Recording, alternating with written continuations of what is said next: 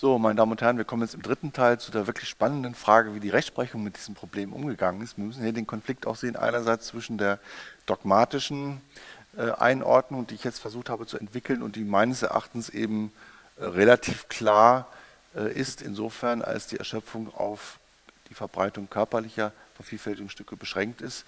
Und auf der anderen Seite muss man natürlich auch sehen den ökonomischen Hintergrund, die äh, man kann berechtigterweise auch fragen, warum sollen nicht auch ähm, digitale Güter wie Software eben einer Zweitverwertung zugeführt werden können, wie das auch bei herkömmlichen Gütern der Fall ist. Ähm, Autos äh, kann man weiterverkaufen, wenn sie gebraucht sind, ohne dass der Hersteller da mitreden darf. Ähm, warum soll das nicht bei Software genauso sein? Und das in der Konsequenz gilt das natürlich auch für andere digitale Güter wie ähm, Musik und Videos, für die dann die gleichen Konsequenzen gelten müssten. Also da kann man äh, in, der, in, der, Tat überlegen, ähm, ja, ähm, worin besteht da eigentlich genau der Unterschied, dass, dass man die hier äh, unterschiedliche Behandlungen auch durchführen sollte. Wir werden diese Frage jetzt im Laufe der äh, Darstellung der Rechtsprechung auch noch näher konkretisieren. Ähm, es gab in dem Justsoft-Fall jetzt eine Reihe von unterinstanzlichen Entscheidungen, also vergleichbaren Fällen.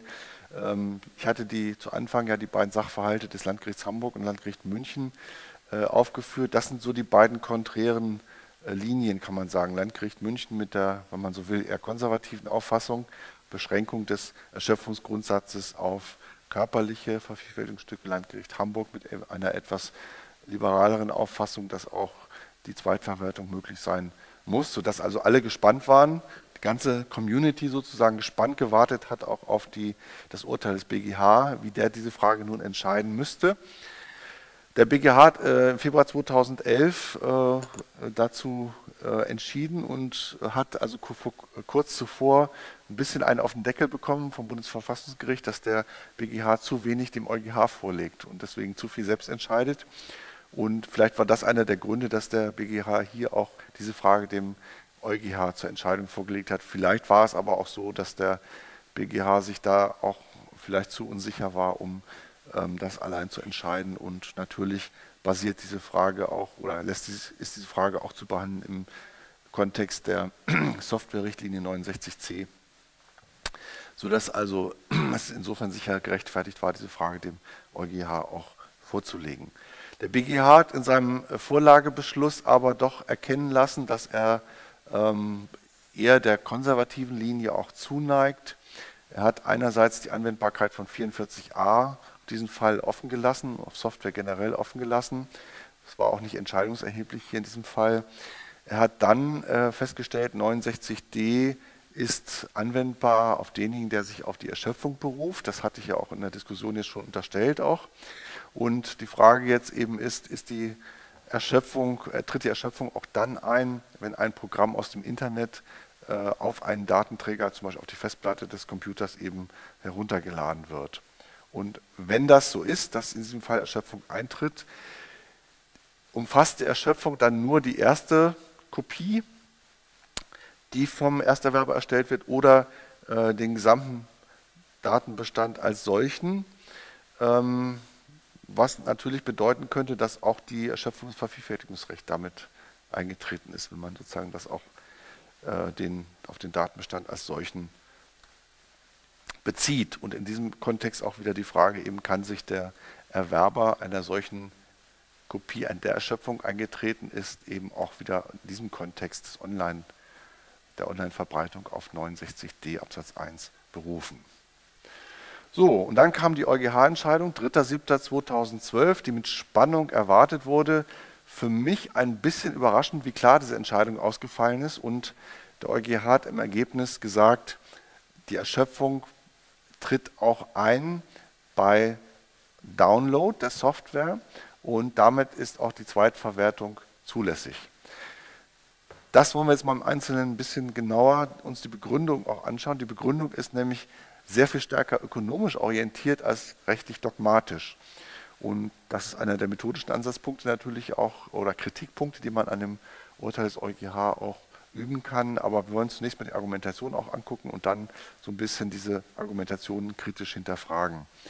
Ähm, der äh, EuGH hat sehr strikt die Betrachtung beschränkt auf die Software-Richtlinie, hat also die weiteren Urheberrechtsrichtlinien, vor allem die Info-Society-Richtlinie, nicht mit einbezogen, hat sogar gesagt, die Software-Richtlinie ist Lex Specialis zu den weiteren Urheberrechtsrichtlinien. Deswegen konzentrieren wir uns auf diese Richtlinie. Und das bedeutet natürlich auch, dass er sich so ein bisschen die Hintertür offen gehalten hat in anderen Fällen, wo es nicht um Software, sondern um Musik oder Videos geht, vielleicht anders zu entscheiden, ne, mit dieser Lex Specialis Argumentation. Hat dann gesagt, in der Software-Richtlinie Artikel 4 der konsolidierten Richtlinie von 2009 steht drin Verkauf einer Programmkopie. Und dieser Begriff Verkauf einer Programmkopie würde auch äh, das Bereitstellen einer Kopie über Internet äh, erfassen, weil dort eben auch die Kopie letztendlich dem Nutzer dauerhaft überlassen wird. Ähm, insofern wäre auch das Recht der öffentlichen Zugänglichmachung nicht berührt, weil eben die Software-Richtlinie dazu eben Lex Specialis ist. Ähm, der EuGH stellt weiterhin fest, dass der Wille des Gesetzgebers eben bei der Software-Richtlinie dahin geht, auch unkörperliche Programmkopien gleichzustellen. Und, und jetzt kommt vor allem die ökonomische äh, Diskussion auch, der Hersteller kann eben eine ausreichende Vergütung mit dem Erstvertrieb erreichen. Und äh, das die eine Seite. Die andere Seite ist, dass eben die Abschottung der Märkte durch weitere Kontrolle der Weiterverbreitung durch den Erstanbieter eben verhindert werden soll. Das ist so der Kern der ökonomischen Argumentation. Ähm, ausreichende Vergütung durch Erstvertrieb, ab da sollen die Märkte eben frei ähm, oder die Güter auf den Märkten frei zirkulieren können, ohne dass durch den Erschöpfungsgrundsatz, durch, durch, durch das Verbreitungsrecht oder durch die rechtliche Kontrolle eben eine weitere Abschottung der Märkte eben zu befürchten ist. Allerdings einige Kautelen auch, die der EuGH hier äh, eingebaut hat. Also der Veräußerer muss die eigene Kopie unbrauchbar machen und ähm, dann äh, ein Spezialproblem eben die Aufspaltung der Lizenzen, was die Aufspaltung angeht. Also wir hatten zu Anfang ja auch das, das Beispiel eben drei von sechs Lizenzen werden weiter vertrieben. Da, dem schiebt der BGH ein bisschen Riegel vor, weil er sagt, also wenn hier ähm, die Nutzung an einer Softwarekopie eingeräumt worden ist und ein Teil der Lizenzen abgespalten wird, die für einzelne Arbeitsplätze vergeben wurden, dann ist das eine Erweiterung der ursprünglichen Nutzung, weil eben, zumindest was die bezogen auf die Programmkopie, weil eben jetzt äh, sozusagen die äh, Teil der Lizenzen immer noch im alten Unternehmen genutzt wird, ein Teil der Lizenzen im neuen Unternehmen und damit eben eine Erweiterung der Nutzung im Zug auf diese Programmkopie auch stattfindet. Ja, ähm, zum 69d hat er eben auch nochmal klargestellt, dass der Zweiterwerber eben unter diesem Gesichtspunkt auch rechtmäßiger Erwerber ist. Nach deutschem Recht wäre es eben 69d Absatz 1 des Artikel 5 Absatz 1 der Richtlinie, weil ansonsten eben der Erschöpfungsgrundsatz auch umgangen würde. Ja, soweit die Kernaussagen des EuGH. Es lohnt sich hier, diese Entscheidung natürlich auch nochmal selbst nachzulesen, um auch die Argumentation sozusagen im Kontext auch nachzuempfinden. Jetzt zu den Kritikpunkten. Und ich möchte mich mal auf die Hauptkritikpunkte an diesem Urteil auch konzentrieren. Zunächst mal, was die Online-Erschöpfung angeht. Und wir hatten das ja im Laufe der, des zweiten Teils, also der verschiedenen Argumente, hatte ich das ja auch schon mal versucht, ein bisschen rauszuarbeiten. Was der EuGA hier letztlich macht, ist die Gleichstellung physischer und auch nicht physischer Kopien. Ähm, argumentiert eben, dass der Download führt zu einer Übertragung einer Kopie auf den Rechner des Nutzers und ob das jetzt eine und dieselbe Kopie ist, die von einem zum anderen übertragen wird oder ob eine neue Kopie beim Empfänger hergestellt wird, macht für die Erschöpfung keinen Unterschied. Und da frage ich mich dann schon, und das ist auch äh, einer der äh, Kritikpunkte in der Literatur, was versteht denn, was muss man denn hier eigentlich verstehen unter einer Kopie? Wir haben einerseits, wir können drei Kategorien eigentlich bilden, was die Kopien angeht. Wir haben einerseits die physische Kopie, das ist also das Werkstück, das eben äh, man hat, wenn man einen körperlichen Träger hat, den man übergibt, CD, DVD und so weiter. Auch das Buch ist eben in dem Sinne ein körperlicher Träger, eine physische Kopie, die übergeben wird. Das ist klar. Wir haben das schöne deutsche Wort Werkstück dafür auch. Hm? Wir haben dann das immaterielle Werk, das eben in der Verkörperung drinsteckt. Also der Roman, der in einem Buch äh, vertrieben wird, der, ist, der Roman ist immer das immaterielle Gut. Der Roman ist immer der gleiche, egal wie viele Kopien man hat. Ist nicht der gleiche, sondern derselbe. Es ist ein, ein einziges Werk. Und es wird hier nicht das Werk übertragen, wenn ich ein Buch kaufe, sondern es wird das Werkstück übertragen, in dem das Werk eben festgehalten ist und eine Verkörperung sich verkörpert hat. Das Werk selber wird nicht übertragen, das Urheberrecht ist unübertragbar als solches, sodass also nur das Werkstück übertragen wird. So, was der EuGH hier eigentlich wirklich gemacht hat, ist sozusagen eine neue Kategorie zu erfinden, nämlich die immaterielle oder die virtuelle Kopie, indem man nämlich argumentiert, es wird ja die digitale Kopie an den Nutzer übertragen. So als wenn, und ich hatte es vorhin schon mal äh, angesprochen, so als man sich das so vorstellen muss, ist sozusagen hier ähm, eigentlich vergleichbar der Übertragung eines körperlichen Datenträgers, nur das Ganze läuft eben virtuell ab. Man muss sich das sozusagen virtuell vorstellen oder immateriell, aber im Prinzip ist es auch die Übertragung einer Kopie. Und das ist Unsinn, das gibt es nicht. Also es wird eben rein physisch gesehen beim Nutzer eine neue Kopie in dem Sinne hergestellt, als der Datenbestand eben neu gespeichert wird auf dem Rechner des Nutzers. Also ähm, dieser Versuch sozusagen durch sprachliche Anlehnung auch an die körperlichen Sachen hier, äh, den Erschöpfungsgrundsatz zu unterfüttern, äh, muss meines Erachtens scheitern. Was hier wirklich passiert, das hatte ich ja auch schon versucht herauszuarbeiten, ist, dass die Erschöpfung letztendlich auf die Lizenz selbst angewendet wird. Dass also, ähm, es spielt ja jetzt auch letztendlich dann, wenn man die Erschöpfung denn annimmt, keine Rolle mehr, wo ich die physische Kopie der Software herbekomme. Ähm, letztendlich wird, wird das, ist das, was hier weitergegeben wird und was auch freigestellt wird von der Zustimmungspflichtigkeit ist die Lizenz selber, die von dem Erstlizenznehmer eben an den Zwischenhändler und dann auch an den Zweitlizenznehmer weitergegeben wird. Und das ist contra legem, widerspricht 34 Absatz 1 Urheberrechtsgesetz nach deutschem Recht.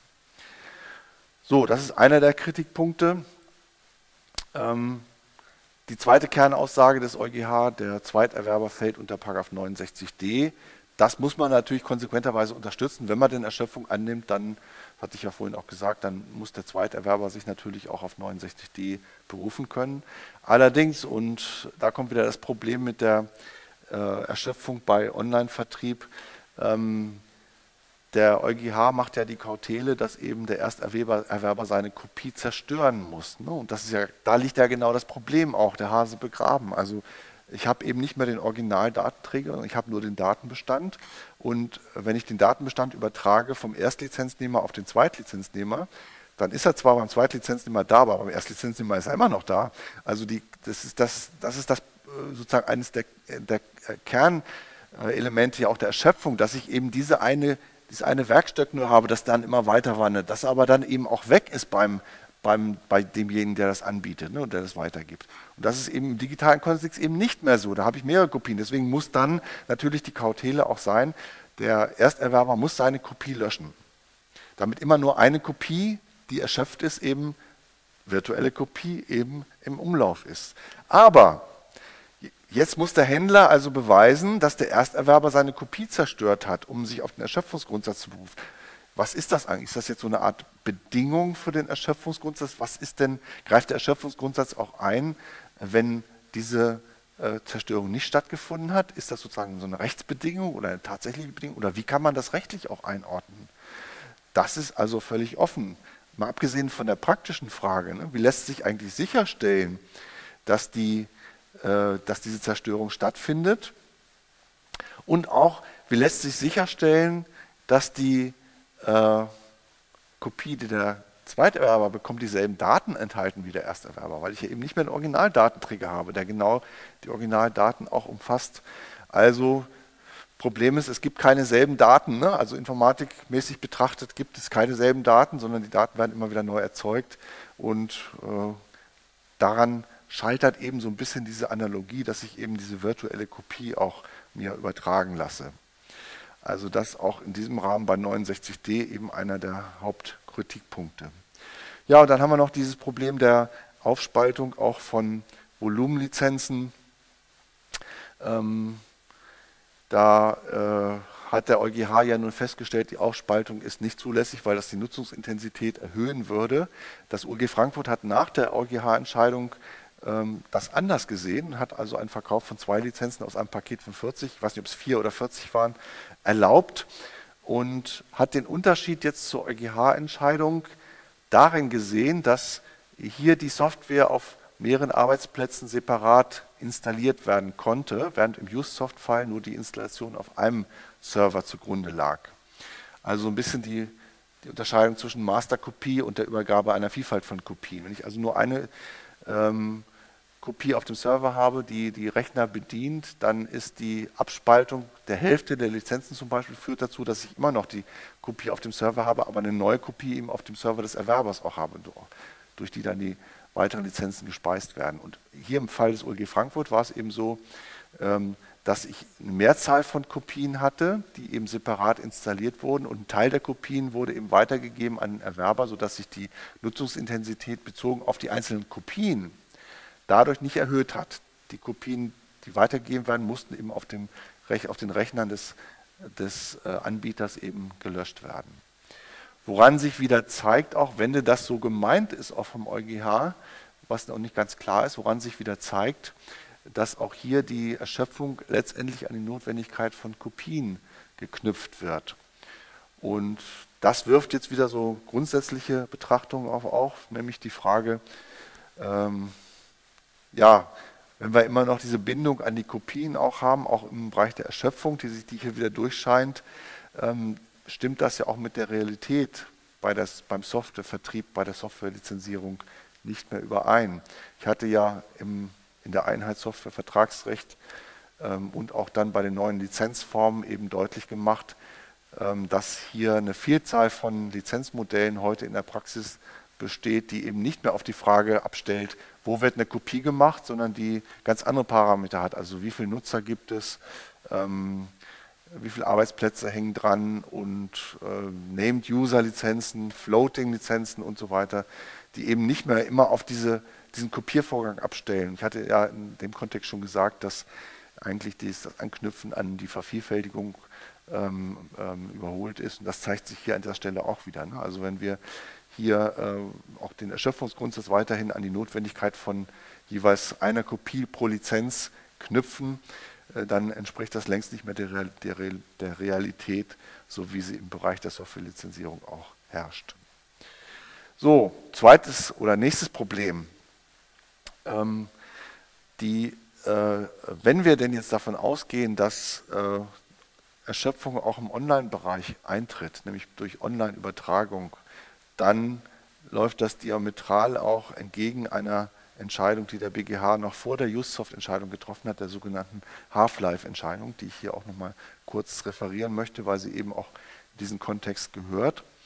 In der Half-Life-Entscheidung hat, äh, äh, hat der BGH einen Fall entschieden, da ging es um ein äh, Computerspiel, das auf DVD vertrieben wurde, also auf einem körperlichen Datenträger, das aber so programmiert wurde, dass es erst nach einer Zuweisung einer Kennung, äh, einer individuellen Kennung ähm, nutzbar war und diese Kennung eben online individuell zugewiesen wurde.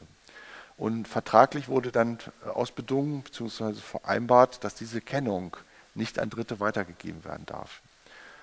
Und die Situation war also so, man hatte zwar äh, eine Software auf dem, oder das Spiel hier eben auf DVD, also auf einem körperlichen Datenträger, was eben auch nach klassischer Theorie eben Erschöpfung natürlich auslöst, aber diese, die Nutzung der Kopie war eben geknüpft an die, den Erhalt der Kennung und die, der Weitergabe der Kennung war eben untersagt, sodass also die Frage sich stellte, ist durch dieses Weitergabeverbot bezüglich der Kennung, ist da der Erschöpfungsgrundsatz ausgehebelt.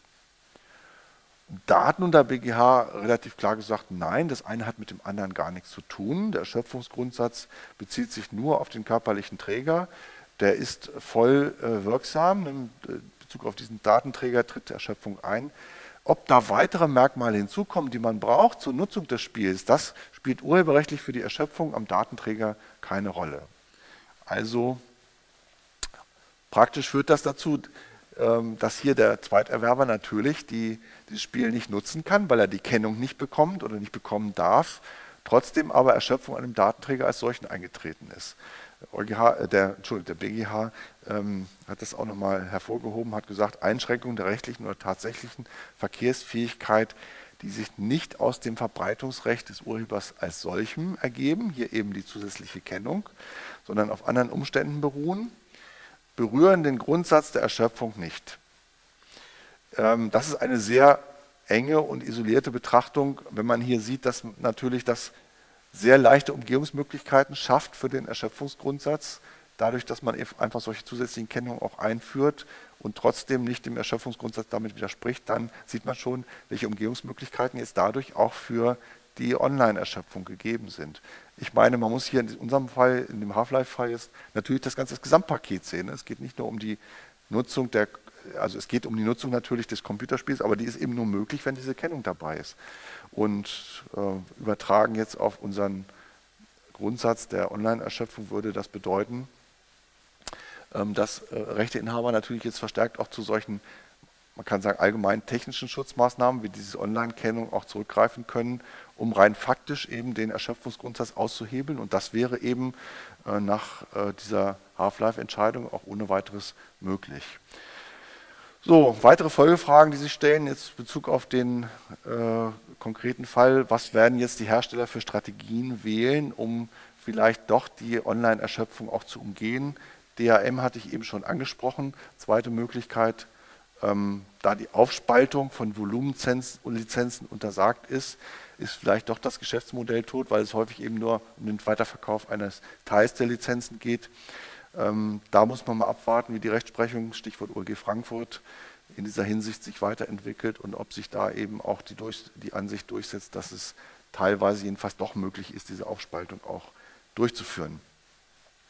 Dritte Möglichkeit, die die Hersteller natürlich auch äh, jetzt in Erwägung ziehen werden, wir werden nicht mehr formal Überlassung auf Dauer haben, sondern vielleicht Verträge bekommen, wo die Software nur auf Zeit übertragen wird, um die Erschöpfung zu vermeiden. Und da werden wir dann wieder schwierige Auslegungsprobleme bekommen. Es ist zwar anerkannt in der Rechtsprechung, dass eben äh, äh, die Frage, was drinsteht im Vertrag, nämlich Mietvertrag oder Kaufvertrag oder Überlassung auf Dauer oder nicht auf Dauer, zunächst mal nur ein erstes Indiz bietet, man wirklich gucken muss, welche konkreten Vertragspflichten erfüllt sind. Aber wenn man dann wirklich Zeitverträge hat, dann ist das natürlich ein Mietvertrag. Und das ist auch relativ klar, für den eben der Erschöpfungsgrundsatz nicht gilt.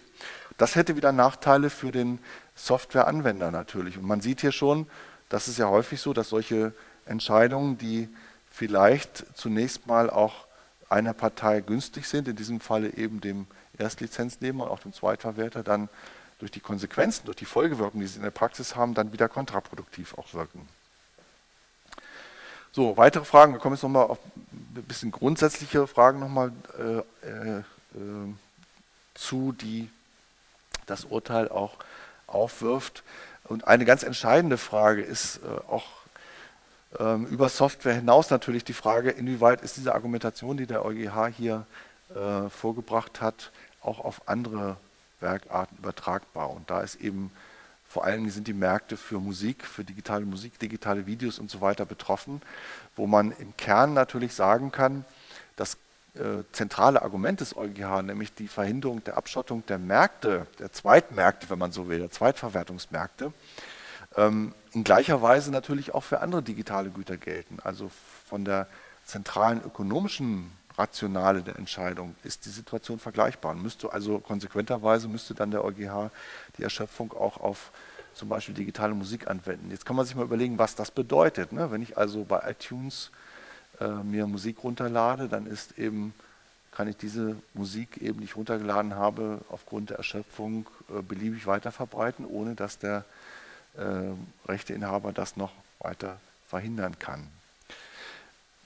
Die Problematik ist leider rechtlich auch nicht ganz so eindeutig. Dieses zentrale ökonomische Argument ähm, ist zwar äh, übertragbar, aber der EuGH hat eben sehr stark äh, auch argumentiert mit der Spezialität der Software-Richtlinien, hat sich damit eben die Hintertür auch offen gelassen, äh, für andere digitale Güter vielleicht anders zu entscheiden. Ähm, ein Ansatzpunkt dafür wäre eben auch, dass der Artikel 5.1 im deutschen Recht, also Paragraph 69d Absatz 1, eben in der Inforichtlinie, die für andere digitale Güter gilt, keine Parallele hat. Es gibt also keine entsprechende Vorschrift, die dann den äh, Nutzer, der von dem Erschöpfungsgrundsatz profitiert, dann auch vom Vervielfältigungsrecht freistellt. Man müsste dann also entweder eine neue Vorschrift dafür schaffen oder müsste eben auch mit so einer Art implizierten, impliziten Lizenz auch arbeiten. Wäre also zusätzlicher Aufwand auch in dogmatischer Hinsicht notwendig. Ja, und äh, schließlich auch das Problem, dass ich äh, eben nicht nur bei Software, sondern dann auch bei anderen digitalen Gütern stellen würde, ähm, bei Erschöpfung durch den Download muss man natürlich sicherstellen, dass der Nutzer, der die Kopie weitergibt, eben die löscht. Und wie kann man das eben in einem Massenmarkt wie digitaler Musik, wie kann man das sicherstellen? Wir haben da bei den Tauschbörsen schon große Probleme, das Urheberrecht durchzusetzen. Wie soll ich jetzt sicherstellen, dass beim einzelnen Nutzer eben die Kopie gelöscht wird, wenn er die weitergibt? Ist also noch schwieriger als bei Software, würde ich sagen. Also einige theoretische und auch praktische Schwierigkeiten, die äh, in, in der Folge der Anwendung auch auf andere digitale Güter auftreten können. Und ich meine, die EuGH-Entscheidung ähm, wirft auch Grundsatzfragen des Urheberrechts auf. Einige hatte ich schon angedeutet. Die erste Frage, die sich mir dann auch gestellt hat, ist, wenn der EuGH jetzt in dieser Weise sehr stark auch ökonomisch argumentiert, ist das rechtspolitisch zwar, mag das seine Rechtfertigung haben, aber äh, natürlich haben wir ein äh, ausgefeiltes dogmatisches System, auch im Urheberrecht, das sich über Jahrzehnte und Jahrhunderte, kann man fast sagen, entwickelt hat. Und darüber einfach hinwegzugehen mit einer ökonomischen Argumentation ist zwar äh, dem EuGH nicht ganz fremd, aber ist dogmatisch natürlich höchst problematisch. Und äh, der EuGH hat natürlich auch die, die Last der dogmatischen Umsetzung seiner Rechtsprechung jetzt wieder auf den BGH abgewälzt, der jetzt vor dieser Aufgabe steht, sozusagen diese Entscheidung auch dogmatisch runterzubrechen.